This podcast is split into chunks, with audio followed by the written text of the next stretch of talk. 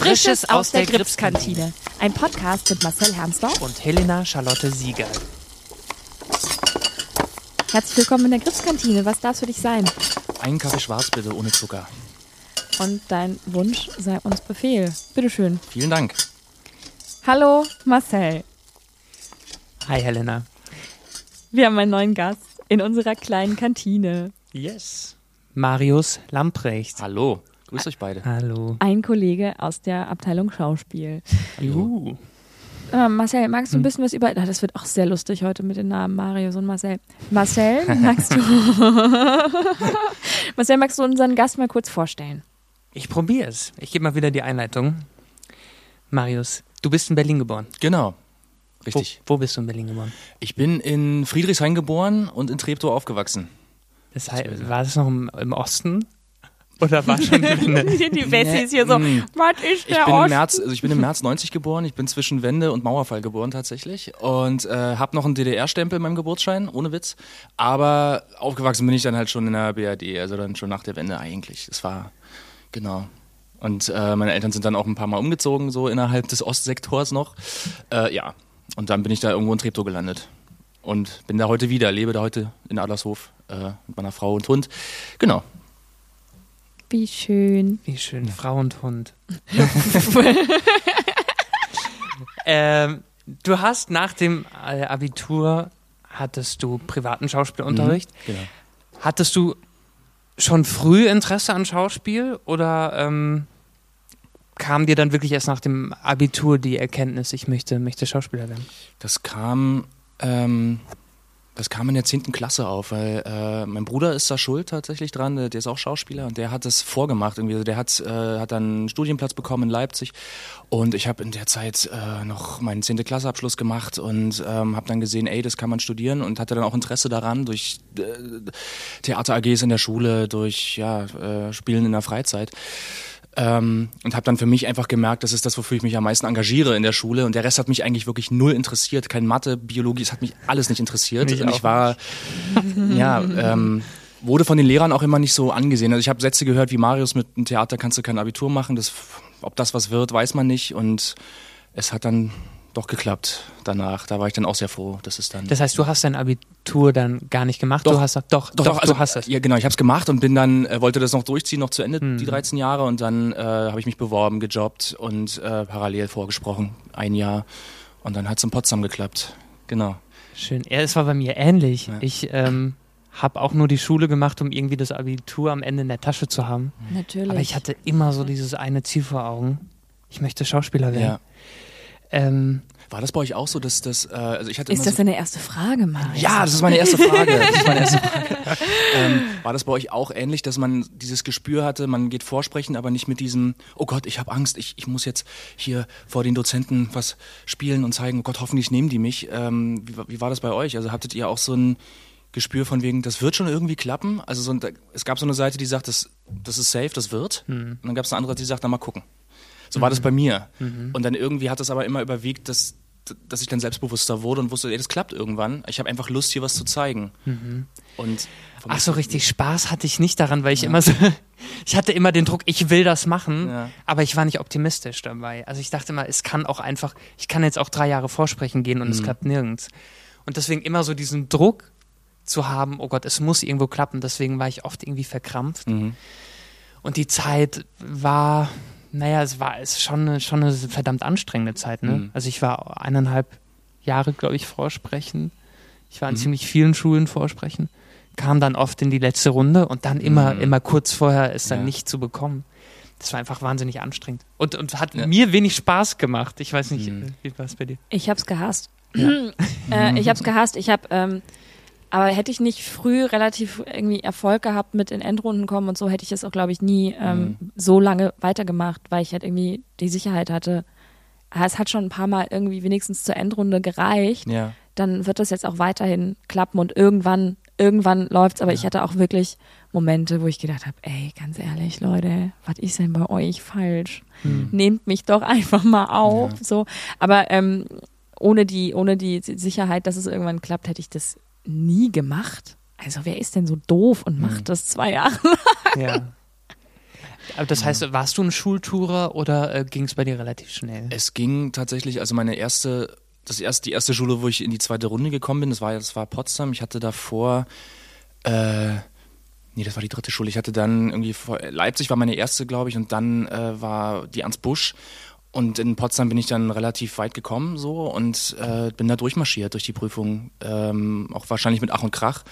wie es heute einschätzen das würde. weiß man nie. Weiß man nie. Es gibt ja Dozenten, die dann einen mögen, glaube ich auch, und die einen dann besonders da so nochmal pushen und sagen, ah, ich Ja. will den aber da drin haben. Vielleicht war es so, keine Ahnung. Ich will es auch eigentlich, eigentlich will man es gar nicht wissen, weil man ist dann doch froh, den Platz bekommen zu haben. Ja. Und ähm, aber ich war nicht wirklich in so vielen Städten. Also ich Mhm. bin hier in Berlin, die Schulen habe ich abgegrast, in Hamburg war ich, ähm, München habe ich überhaupt nicht gemacht. Mhm. Da bin ich gar nicht hingekommen und Essen auch nicht. Also war eigentlich nur dieser Raum Leipzig, war glaube ich das weiteste und Hamburg, das war, wo ich äh, vorgesprochen habe. Genau. Ich glaube, das ist das Wichtigste, dass man Ja. irgendwie wenigstens einen Dozierenden auf seiner Seite hat Ja. irgendwie, ähm, der oder die einen so durchpusht. Ja. Weil, also ich hatte mal eine Endrunde gehabt und da wurde mir dann, wurde ich nicht angenommen, dann wurde mir halt gesagt, ja, es gab eine Gegenstimme, weil der Mensch fand ich halt nicht sympathisch. Mhm. Und dann ist es halt, liegt es halt wirklich daran, dass man, dass der einen vielleicht auch irgendwie als talentiert irgendwie befindet, aber halt dich einfach nicht mag, wie du redest oder so. Oder dich einfach nicht gern mit dir ein Bier trinken gehen würde. Das ist natürlich bescheuert, Ja. dass davon eine Zukunft abhängt, aber so ist das Leben. Aber man darf dann im Beruf, im Beruf eigentlich nicht privat sein, ne? Das ist halt auch. das ist halt der, das ist halt der, das widersprüchlich, ist halt der Witz an der Sache, Ja. ne? Also es geht halt um einen Ausbildungsplatz und nicht um irgendwie einen Trinkkumpan für die nächsten vier Jahre. Aber ne? ähm, Genau. vorbei, ist okay, Ja. habe ich, hab ich hinter mir, ne? So, ah, hm, schön. Ja, ich bin auch sehr froh drum. Aber sag mal, Marius, dein, dein Bruder ist auch Schauspieler. Mhm. Kommst du grundsätzlich aus einer Schauspielfamilie oder seid ihr beiden die Ausreißer. Ausnahmen? Wir sind die Ausnahmen tatsächlich, wir Okay. beide. Äh, meine Mutter ist Altenpflegerin in Berlin, hat einen eigenen Pflegedienst und mein Vater arbeitet in der Warschauer Straße in so einer Zugwartungsfirma. Ähm, und eigentlich, also, also mein Vater ist sehr musikalisch, der hat in der DDR eine Band gehabt auch, richtig. Und ähm, der spielt auch heute noch sehr gut Gitarre. Meinem, mein Opa konnte das auch, also war auch sehr musikalisch eigentlich. Also wir sind eine Familie, da ist ein bisschen Musikalität drin gewesen von Anfang an. Aber keiner ist wirklich, glaube ich, Schauspieler gewesen. Also ich, kann ich mich nicht erinnern. Hm. So, und da sind wir die Vorreiter. Wahrscheinlich, hoffentlich, vielleicht, weiß ich nicht. Mal gucken. Ich bin auch Ja. der Paradiesvogel der Familie. Bei mir war niemand in der Kunst. Ich glaube, laut meiner Oma war meine Uroma Chorsängerin im, im Mainzer Theater. Mhm. Aber who knows, vielleicht ist Ja. das auch nur eine Legende, ich weiß es nicht. Aber ansonsten, ich weiß auch nicht, wie schnell jemand noch diesen Weg äh, gehen wird, den ich gegangen bin. Ich weiß es nicht. Naja, ich habe nicht viele Leute in meiner Familie, die nach mir kommen. Ich bin die Jüngste und ich glaube, das, naja, ich habe, äh, wie heißt das, wenn meine Cousine ein Kind gekriegt hat? Wie ist da der Verwandtschaftsgrad da? Keine Ahnung. So wenig habe ich mit Familie zu tun. Die, was die Tochter deiner Cousine? Mhm, der Sohn meiner Cousine, Das ist, glaube ich, dein Großcousin, äh, Großcousine, oder? Großcousin oder so. Der, mein, also das ist der, das ist jetzt gar das, der, jüngste, der jüngste Mensch in meiner, in meinem Familienkreis so. Aber ich glaube, den Weg, den will auch niemand gehen, weil den alle mitgekriegt haben bei mir und die sagen so, nö, nö, nö, nö, nö, Mhm. mm, mm, mm, hier geblieben, kann, kannst du lassen. Ja. Denk gar nicht dran, mach doch was Vernünftiges, wie dein, wie ihr großer Bruder. Alle oder so. abgeschreckt. Ja. Wir haben jetzt eben über die Vorsprechen gesprochen. Mhm. Dann hast du in Potsdam Schauspiel studiert. Mhm. Woran denkst du am liebsten zurück an deine, äh, während deiner Studienzeit? Ähm, An gar nichts offensichtlich. Nein. Nein, ich muss überlegen, weil das ist jetzt doch schon wieder ein paar Jahre her. Ähm, ah, ich erinnere mich an unendlich viele Partys. ich, ähm, Was sind Partys? ja, ja. Partys? Lange Partys, nicht gehört. Stimmt, das gab es mal irgendwann vor Ewigkeiten. Ähm, ich erinnere mich an ach, äh, tolle, tolle äh, Monologabende, tolle Monologarbeiten auch, die ich gemacht habe mit Dozenten und äh, viel gelernt habe, so über das Handwerk auch, das Handwerk mitbekommen habe. Ähm, ganz besonders bei meinem Sprechdozenten, weil der äh, auch Schauspieler eigentlich ist. Und der ist dann in das äh, Sprecherfach gewechselt sozusagen und hat dann nochmal eine Sprech Sprechausbildung gemacht. Und von dem habe ich wahnsinnig viel gelernt, also wirklich schauspielerisch auch. Und äh, ja, und der hat mich dann auch mit fürs ZAV vorbereitet, für die ZAV-Vorsprechen und so. Und das war schon sprachlich da auch von dem sehr viel mitbekommen für die Bühne. Und das war super. Vielleicht müssen wir kurz ZAV vorsprechen, ja. äh, erklären. Das ist ähm, die zentrale Arbeitsvermittlung. Das ist ähm, eigentlich unser Arbeitsamt, ne? Unser Arbeitsamt. unser Arbeitsamt. Und die zentralen Vorsprechen finden immer für das, den Absolventenjahrgang statt. Ähm, in Berlin, München und Neuss, glaube ich, inzwischen. Mhm. Und da tourt man eine Woche alle Schauspielabsolvierenden touren durch ganz Deutschland. Wie bekloppt. Wie bekloppt in großen Gruppen und haben teilweise so morgens um neun irgendein Vorsprechen in ja. irgendein, auf irgendeiner Probebühne von irgendeinem Theater in Neuss. Und da kommen dann hoffentlich ähm, Dramaturgie-Menschen und ja. Intendierende, Inten, Intendierende, Intendanten und Intendantinnen. Mhm und ähm, gucken sich das an und wenn man Glück hat, kriegt man ein Vorsprechen oder sogar sofort einen Job. Und das passiert jedes Jahr. Sehr anstrengend, aber auch sehr lustig. Also ich hatte sehr viel Spaß in der Woche. Hm. Ich war auch sehr krank. Ich hatte, glaube ich, ich hatte eine ganz schlimme Angina und hatte vor meinem ersten, vor dem, vor dem letzten Vorsprechen dann in Berlin so einen kurzen Panikanfall, weil dann doch plötzlich Leute im Publikum saßen, mhm. wichtige. Und ich wusste, ich habe gleich den ersten Auftritt, ich muss singen und ich habe keine Stimme und ich bin komplett zugedröhnt auf Antibiotikum und sonst was. Und ich dachte so, hm, okay, hm. fake it till you make it. Ja. Sally Bowles ist halt irgendwie auch ein bisschen seltsam. Ich kann mich nicht daran erinnern, an dieses Vorsprechen. Ich war einfach komplett weg. Ich habe eigentlich auch ganz schöne äh, Erinnerungen an diese ZAV-Runde. Auch wenn sie im Nachhinein, also das mit den Vorsprechen und so ist super anstrengend ja. und geht voll auf die Nerven.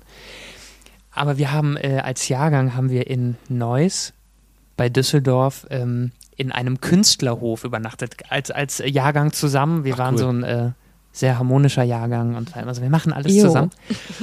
Und dann waren wir auf diesem Künstlerhof und ähm, jeder hatte so seine Zimmer und irgendwann ähm, sagen so die Mädels, Marcel, komm mal schnell wir haben etwas in einer Truhe gefunden, hier ist ein Ausweis, hier lebt eigentlich jemand.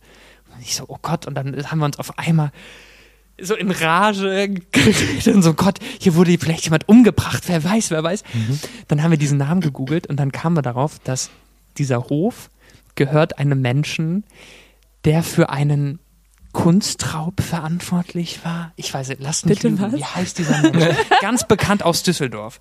Der, der war im Gefängnis wegen irgendwelchem Kunsthandel mhm. und führt jetzt diesen, diesen Hof. Und äh, das war total aufregend für uns alle, weil wir da eben mit einem Ex-Sträfling äh, ne. auf diesem Hof waren. Und äh, ja, am nächsten Tag mussten wir dann frühmorgens raus. Und das war kleiner Fun Fact. So. Lustig, ähm, Marcel. Super. Zurück zu Marius. Ja. Ähm, nach dem Studium ja. war deine erste Station Osnabrück. Genau. Und eine Produktion war besonders erfolgreich. Genau, The Trip. The Trip. Das, genau, also damit sind wir getourt. Also das war, ja, das war, ja. um was geht's denn Erfahrung. in dem Stück? Na, in dem Stück geht es um ähm, um drei äh, Syrer, syrische Bürger, die in Homs leben und dort äh, an der Revolution beteiligt waren. Und es geht um deren Leben und wie sie die Revolution erlebt haben. Und es war zur Zeit der Flüchtlingskrise, war das ja ein ganz hochaktuelles Thema. Und ähm, es wird, sie beschreiben quasi einfach ihre Stationen. Der, der eine hat auf dem Markt angefangen, Dinge zu verkaufen, ist dann mit der Kamera rumgerannt während, während dieser ganzen Revolte und hat ähm, die ganzen Geschehnisse aufgenommen, wurde dann verhaftet aufgrund dessen und ist dann gestorben, ähm, verschollen, was auch immer. Ähm, die eine ähm, ist, äh, wie war denn das? Die ist, die ist dann irgendwie auf tragische Weise auch irgendwie gefangen genommen worden, ist dann vergewaltigt worden und so weiter und ist dann gefoltert und ganz schlimm und äh, es werden einfach diverse Bilder aufgemacht, die man in unserer Gesellschaft gar nicht so kennt. Und äh, der Regisseur, mit dem wir das gemacht haben, der kam aus Homs so und der äh, hat das alles dort live miterlebt und hat daraus dann halt ein Stück gemacht aus diesen Erlebnissen, aus verschiedenen Perspektiven und so weiter. Und ähm, genau. Und eigentlich werden nur wirklich drei äh, Leben erzählt. Mhm. Aus einem Konglomerat von vielen Leben sozusagen. So, weil das, äh, diese drei Leute dort stehen für sehr viele, die da gestorben sind. Und das, das äh, haben wir dann auch tatsächlich vor ähm, Flüchtlingen gespielt, die in Osnabrück ähm, dann in Osnabrück gelandet sind und die haben geheult. Das war, haben das gesehen und haben, haben vielleicht nichts, vielleicht ganz wenig verstanden, aber die haben durch die Bilder ihre Heimat wieder gesehen und das war so berührend, weil die die konnten das nicht fassen. Das war, und wir standen da oben und haben, wollten uns fast gar nicht verbeugen, weil wir so dachten, oh Gott, nein, das ist oh, nee, schön irgendwie, aber auch schlimm, wenn man mhm. das so mhm. sieht und man glaubt denen das halt einfach, weil, weil die haben diesen Mist einfach erlebt, ja, und äh, mhm. was weiß ich noch alles. Äh, und damit sind wir dann auch getourt, äh, waren in Darmstadt, in Frankfurt, äh, ähm, genau, in Berlin an der Schaubühne waren wir hier und äh, sind damit dann rumgereist. Und das war, war immer wieder ein Erlebnis. War, war schön, das war toll. Osnabrück. Und ähm, Hast du da irgendwas, was ist da der, der, krasseste Moment gewesen? Vielleicht in der Probenzeit oder auch in der Zeit, in der ihr damit rumgetourt seid, der ähm, dir so ähm. im Gedächtnis geblieben ist? Es gab, ähm, oh Gott, ich muss es erstmal wieder sagen, ich muss das erstmal, das alles wieder, das muss erstmal wieder hoch, äh, muss ich erstmal wieder hochholen, das ist lange her. Ähm, das, ja, immer wieder, wenn er uns zum Beispiel so Bilder, er hat ja auch auf, auf seinem alten Handy, hat er die Videos ge äh, uns gezeigt, wie das da vonstatten ging, wenn die Revolution gemacht haben und so weiter. Und das muss man, musste man sich vorstellen, zehnmal krasser als hier die Berliner Fanmeile. Mhm. So ähm, laut und, und, und alle wollen kämpfen für diese eine Sache und das ist so ein das hat so eine Kraft und so eine Energie und das ist über, über, überwältigt einen auch so und das ist das nur auf einem Handyvideo und wenn man was ist, wenn man da live dabei gewesen wäre, das ist schon heftig. Also das waren immer so Momente, wo man so dachte, boah, äh, krass, ich lerne da jetzt was kennen, was ich was man noch gar nicht so kannte oder was man nicht so gedacht hat, mhm. wie das wirklich war. Weil man, man hat ja auch nicht alle Bilder gesehen aus der Zeit. Ne? Das ist, muss man auch dazu sagen. Äh, das waren dann so die Momente. Und dann auch, äh, ja, wenn der Regisseur dann auch manchmal weinen musste, das war auch, weil, weil er sich halt zurückerinnert hat und so und dann bei manchen Sätzen emotional wurde. Und das war dann schon so, okay, das geht richtig tief. Und äh, ja, Boah, das war. Krass. Und es war halt einfach schön, weil es auch so brisant war und da ging es um viel. Und da ging es um, um einfach um dieses Thema, was jetzt gerade einfach wirklich wichtig und, ist und verhandelt wird. Und, und das war, glaube ich, da nochmal, hat eben nochmal so eine Schippe draufgegeben, mhm. das unbedingt zu machen. Mhm. Ja, diese Aktualität damals. Mhm. Ja. Du bist nach, nach Osnabrück, bist du dann erst ans Schlosstheater Celle. Und dann bist du seit 2018 bist du nun hier am Krebstheater. Genau. Wie hast, wie hast du hierher gefunden? Hast du dich hier beworben? Wurde man auf dich aufmerksam? Ich bin am Hansaplatz ausgestiegen ja. und dann war da ein genau, Theater. Mit, mit, da dachte ich, bewerbe mich. Nein, also das ist eine sehr lustige Geschichte. Ich habe äh, damals nach dem ZAV, ähm, nach der ZAV-Prüfung, das war 2014, ähm, hatte ich eine E-Mail vom Gripstheater bekommen. Und das war aber auch noch unter der alten Leitung und äh, wurde dann hier zum Vorsprechen eingeladen. Und ich wollte auch vom Gefühl unbedingt hierher. Hat nicht geklappt. Okay, bin dann nach Osnabrück. Nach Osnabrück äh, wollte ich mich hier nochmal bewerben, habe das getan, wurde wieder eingeladen zum Vorsprechen. Ich konnte nicht kommen, weil ich Weihnachtsmärchen gespielt habe in der Zeit. Dann bin ich nach Celle gegangen. Und als ich in Celle fertig war, habe ich hier nochmal eine Bewerbung hingeschrieben. Und ähm, dann haben sie mich eingeladen, dann konnte ich auch Finn fahren und das hat dann geklappt. Dann hat es geklappt. Also ich habe nicht aufgegeben, ich hab, äh, bin dran geblieben, ja. Genau.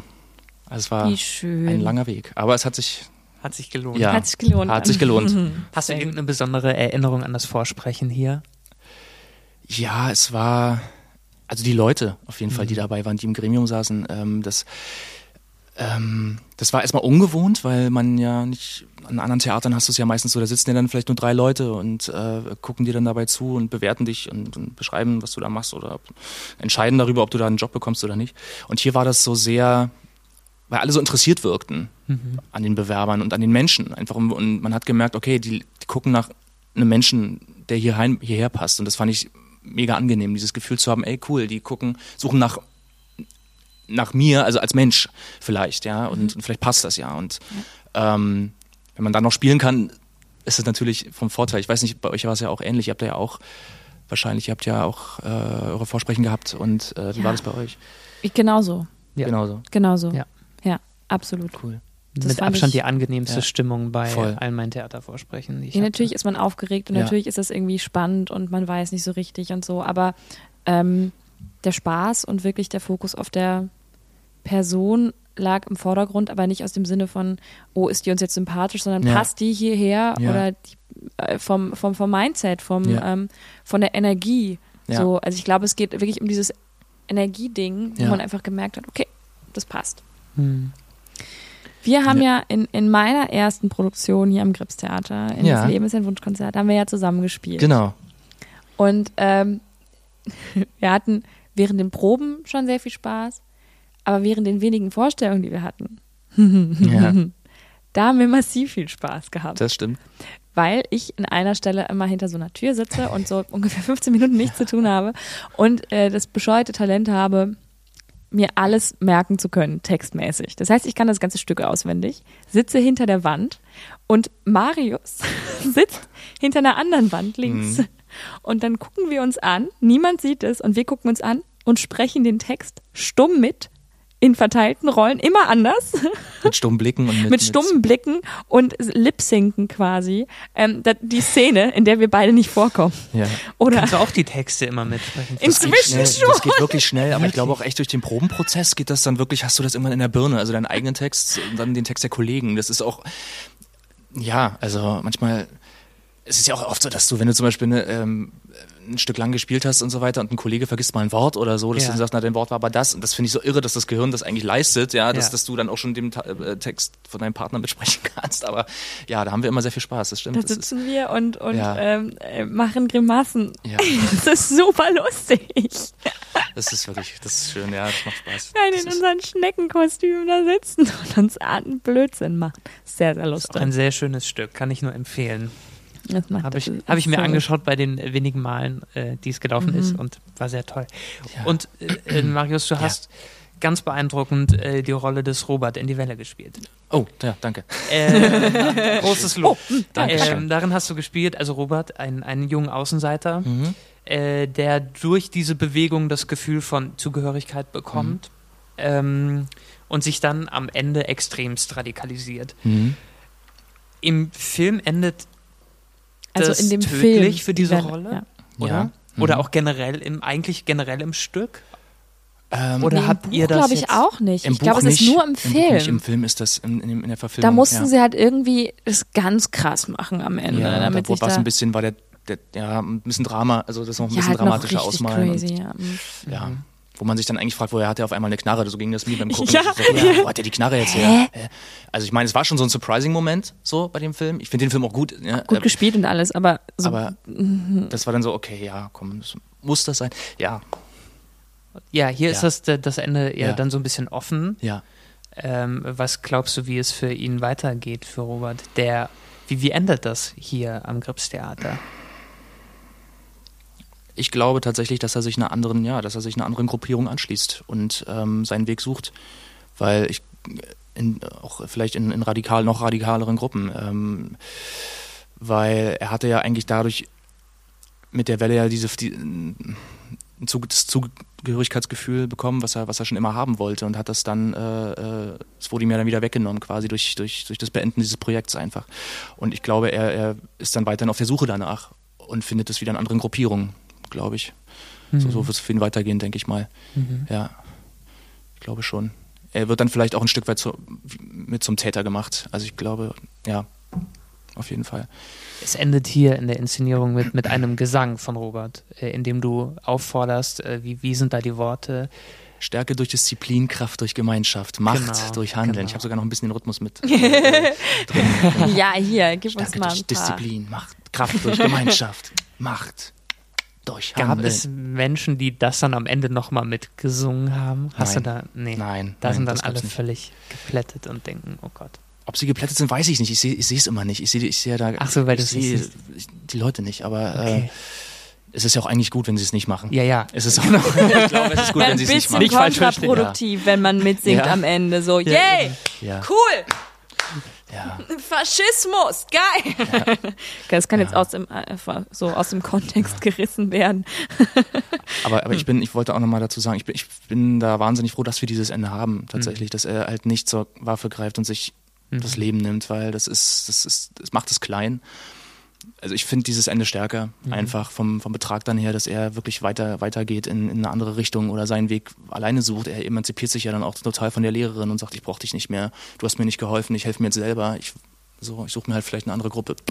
So. Ja. Ähm, und das macht es einfach nochmal, das ist dann, finde ich, dramatisch. Das ist, das ist viel schlimmer, dass, dass er dann da mental verloren geht einfach. Mhm. Ja, Am Anfang vom Stück sitzt du ja im Publikum. Mhm. Ähm, und als ich mir die Inszenierung angeschaut habe, saß ich direkt hinter dir. Ja, stimmt, ja. Also ich habe dich beobachtet. Nein, aber gab es da mal so richtig seltsame Momente mit, mit dem Publikum in der Interaktion, dass du da saßt und die das irgendwie ganz lange nicht gecheckt haben, dass du Teil des Stücks haben. bist und dann plötzlich stehst du auf und rennst an ihnen vorbei und ja, es gab dann mal, wir, wir stehen ja am Anfang da ziemlich oft auf, wir müssen ja da auf die, auf die Bühne und so und werden ja dann, dann nach vorne geholt quasi und dann laufen wir dann immer, immer hin und her und da äh, gab es auch mal eine Situation, wo einer so richtig laut oh, so geschnauft hat, weil er das so angekotzt hat, dass ich da, dass ich da, äh, dass ich da lang äh, musste und ich habe immer nur so Entschuldigung in der Figur, Entschuldigung, Entschuldigung, Entschuldigung, Entschuldigung, Entschuldigung, Entschuldigung ich und äh, das war ja, also solche Sachen natürlich. Ich habe dann auch manchmal mich auch dabei erwischt, um Gottes Willen. Hoffentlich, ähm, weil ich, ich, hasse es, ich hasse nichts mehr als irgendwie, dass, dass, dass sich die Leute unwohl fühlen im Publikum. Das, das finde ich ganz schlimm. Also ich weiß nicht, ich bin da auch immer sehr friedenstiftend und denke immer so hoffentlich, oh, hm, weiß nicht, ich weiß nicht, das ist ganz komisch. Da mhm. bin ich dann immer so, ich möchte euch nicht zu nahe treten als Publikum. Ne? Mhm. Also das ist, ja. ja. ja. Weil ein Stück weit muss eine Distanz da bleiben, finde ich. Das ist ich mag es auch selbst als Zuschauer nicht, wenn mit mir interagiert wird ja. in der Inszenierung. Ich mag das nicht so gern. Ich ähm, saß mal in der Schaubühne in der Inszenierung im Volksfeind und ähm, mm, saß, neben mir saß eine damals äh, Tatortkommissarin zufällig. Und ich war die ganze Zeit so, oh Gott, die sitzt neben mir, ist das cool. Und dann gibt es ja diesen Moment, wenn die vierte Wand aufgebrochen wird, also das sozusagen, wenn dann plötzlich mit dem Publikum interagiert wird. Und ähm, dann ging so ein Mikrofon durch das Publikum und man konnte was sagen. Und die saß die ganze Zeit neben mir, hat sich das Gesicht so zugehalten mit der Hand und war mal so, bitte nicht zu mir, bitte nicht zu mir. Und dann guckt, und ich war die ganze Zeit, hab sie so angeguckt und sie guckt mich plötzlich ja. an und sagt, wenn du was sagst, ich warne dich. Und ich war so, okay, ich bin ruhig. das war ganz seltsam. Also ich finde es auch schwierig. An, auf der anderen Seite interagiere ich, wenn ich auf der Bühne bin, sehr gerne mit dem Publikum und finde es echt, also finde es teilweise auch gut, die Leute so ein bisschen mhm. aus ihrer Reserve zu locken und so ein ja. bisschen für eine, zu einer Reaktion zu zwingen fast. Das es kann einfach manchmal ja. einfach auch sehr lustig sein und sehr cool und irgendwie spannend. Als Spieler finde ich das auch, als Zuschauer mag ich ja, ja wenn es die Figur erlaubt, ist das ja auch in Ordnung, ja. Also wenn das ja, dann die Situation eben. auch bedingt oder so, dass man, ja, dann kann man damit auch spielen. Aber ich finde auch, man muss damit vorsichtig sein, weil das ist auch nach meinem Geschmack. Ich, ich mag es auch nicht. Ich bin dann auch, ich gehe weg. Also wenn ich dann immer so drin sitze, denke ich mir mal, nee, ich, ich will jetzt nicht. Ich mhm. fühle mich hier so, ich fühle mich dann immer so ausgeliefert irgendwie. Man kann mhm. nicht weg. Und das finde ich auch, ich will eigentlich die Geschichte sehen. Ich möchte euch zugucken, wie mhm. ihr was verhandelt und miteinander. Nicht da, ja eine Geschichte erzählt und das für mich bewerten. So. Ja. Gibt es dann noch was, was dir da auf den Keks geht im Theater? Was oft passiert? An in, in, inszenatorischen Kniffen oder in der Probenarbeit oder als grundsätzlich am Beruf? Mm. Es gibt diverse Regieanweisungen. ähm, spiel mal cool. Sei mal mach das mal sexy, mach das mal, äh, ich mal sage, wie soll ich das spielen? Also, Was meinst du jetzt? Also das sind halt immer so, ich, ich kann es immer nicht, ich kann immer mit so Zuständigkeiten nicht arbeiten, ne? wenn mir irgendeiner so, so, so einen Zustand immer hinknallt und sagt, das ist cool.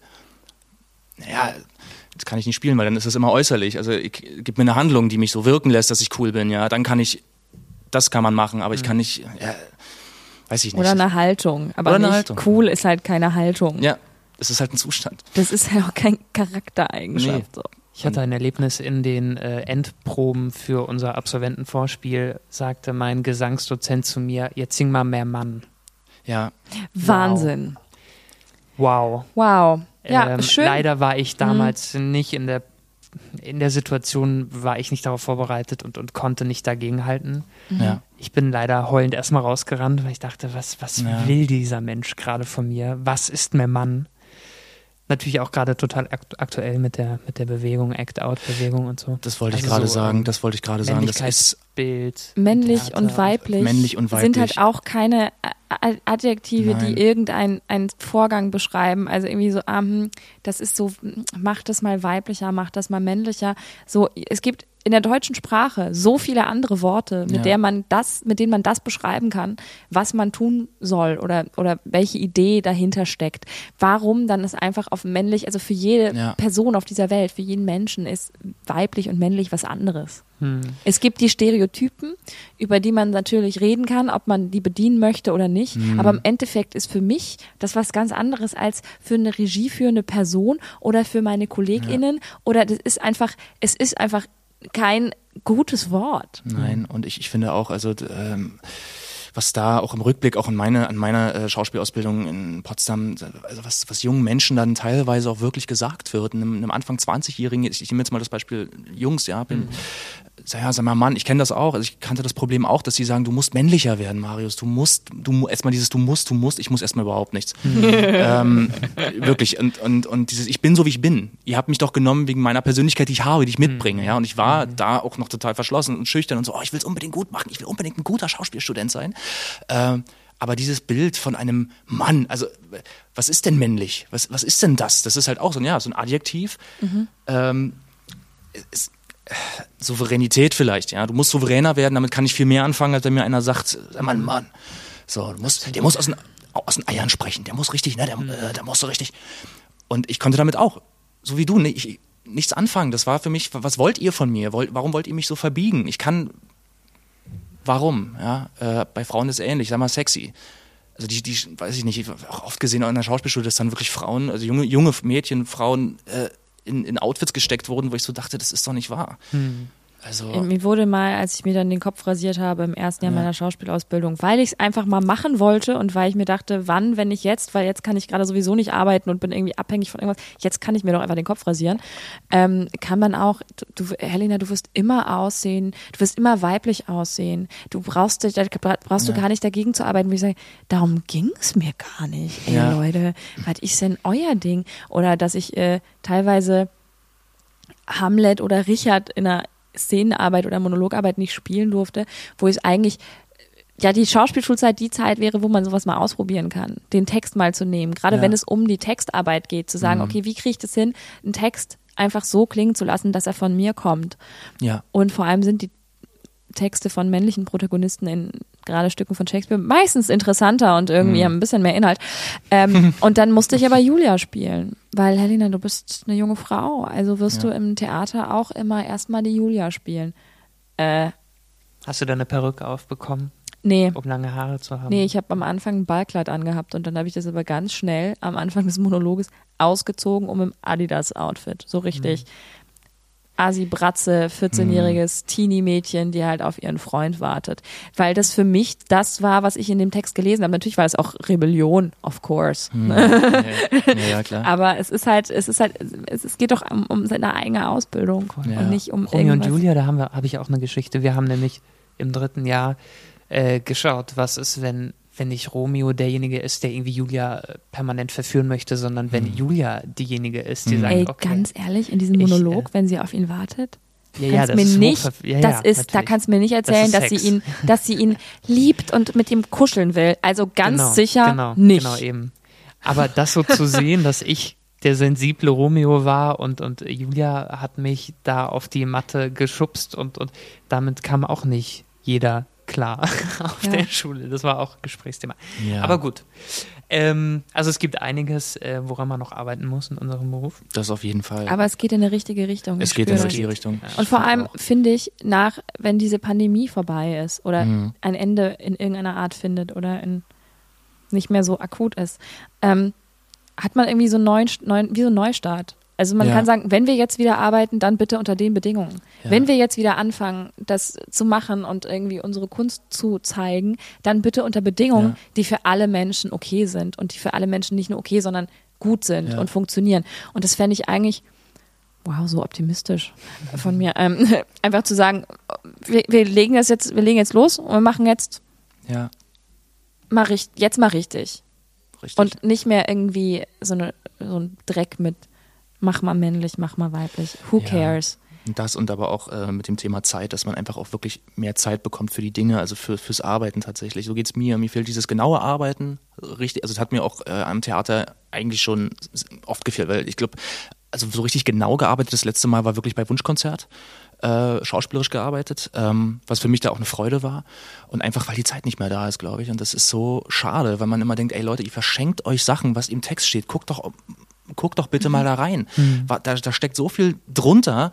Warum wird das nicht rausgehoben? Warum? Das, ich denke dann immer, ja gut, es ist ein Zeitfaktor, es muss schnell gehen, es muss, es muss in sechs Wochen auf die Bühne, was auch immer. Ich habe das in, in, in anderen Theatern auch erlebt. Da war dann wirklich, manchmal wurden Produktionen in drei Wochen hochgestemmt und man denkt sich so, dass, wie, wie soll man da genau, wie soll das funktionieren? Das kann das nur nicht. an der Oberfläche wabern. Und das finde ich so schade, weil sich auch mal diese Zeit nehmen zu dürfen, sich mal mit dem Text auseinanderzusetzen.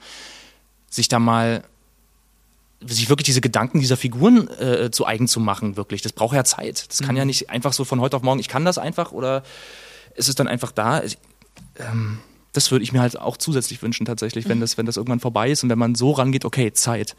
Man nimmt sich die Zeit, man gibt den Schauspielern die Zeit. Man ja. hackt nicht auf ihnen rum, wenn man, wenn man, wenn man, äh, wenn, wenn es irgendwie gerade nicht funktioniert, warum sie sich gerade nicht öffnen können. Das hat ja einen Grund. Hm. Ja. ja. ja. Und ähm, also du gehst sehr auf Textarbeit. Du findest ja, ja. Textarbeit sehr wichtig. Wir haben gehört, du hast dir eine eigene Sprecherkabine gebaut. Ja. Das hat ja auch eher was mit Text zu tun. Sprechen.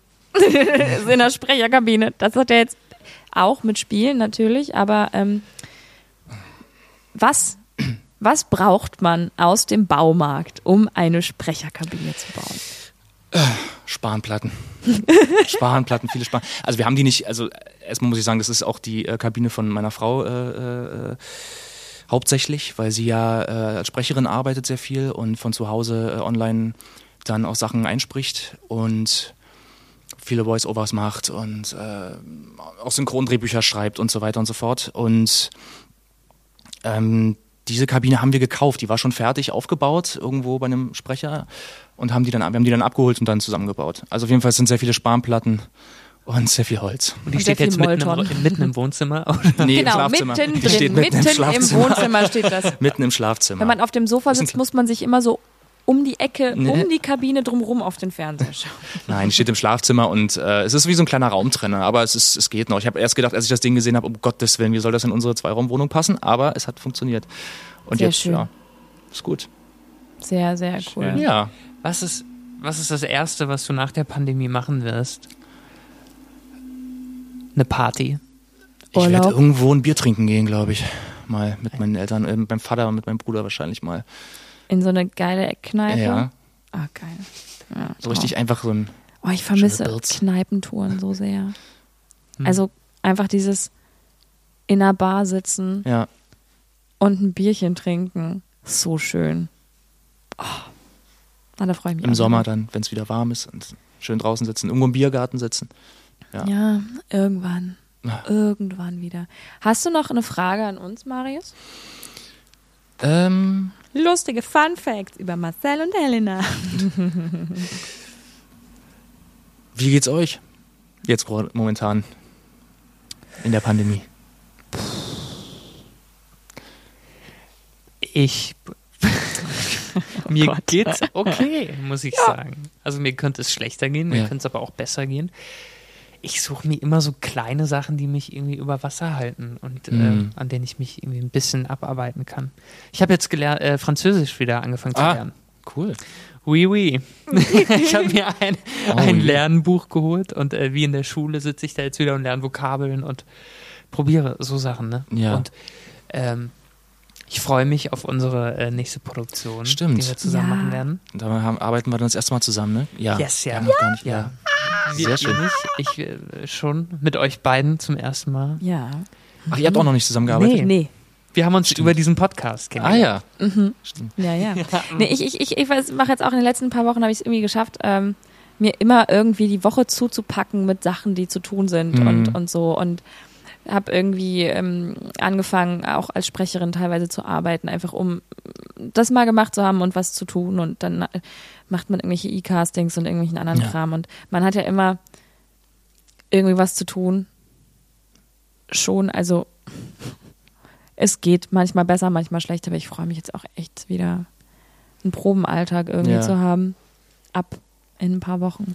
Hast du ja. irgendeinen Tick, auf den ich mich einstellen muss, wenn ich mit dir arbeite? Gibt es irgendwas? Nein, nein, nein, nein. Kann ich. Nein, nein, alles gut. Also ich glaube. Das tägliche Brötchen vom Bäcker, das ist ein Tick. Das Eibrot.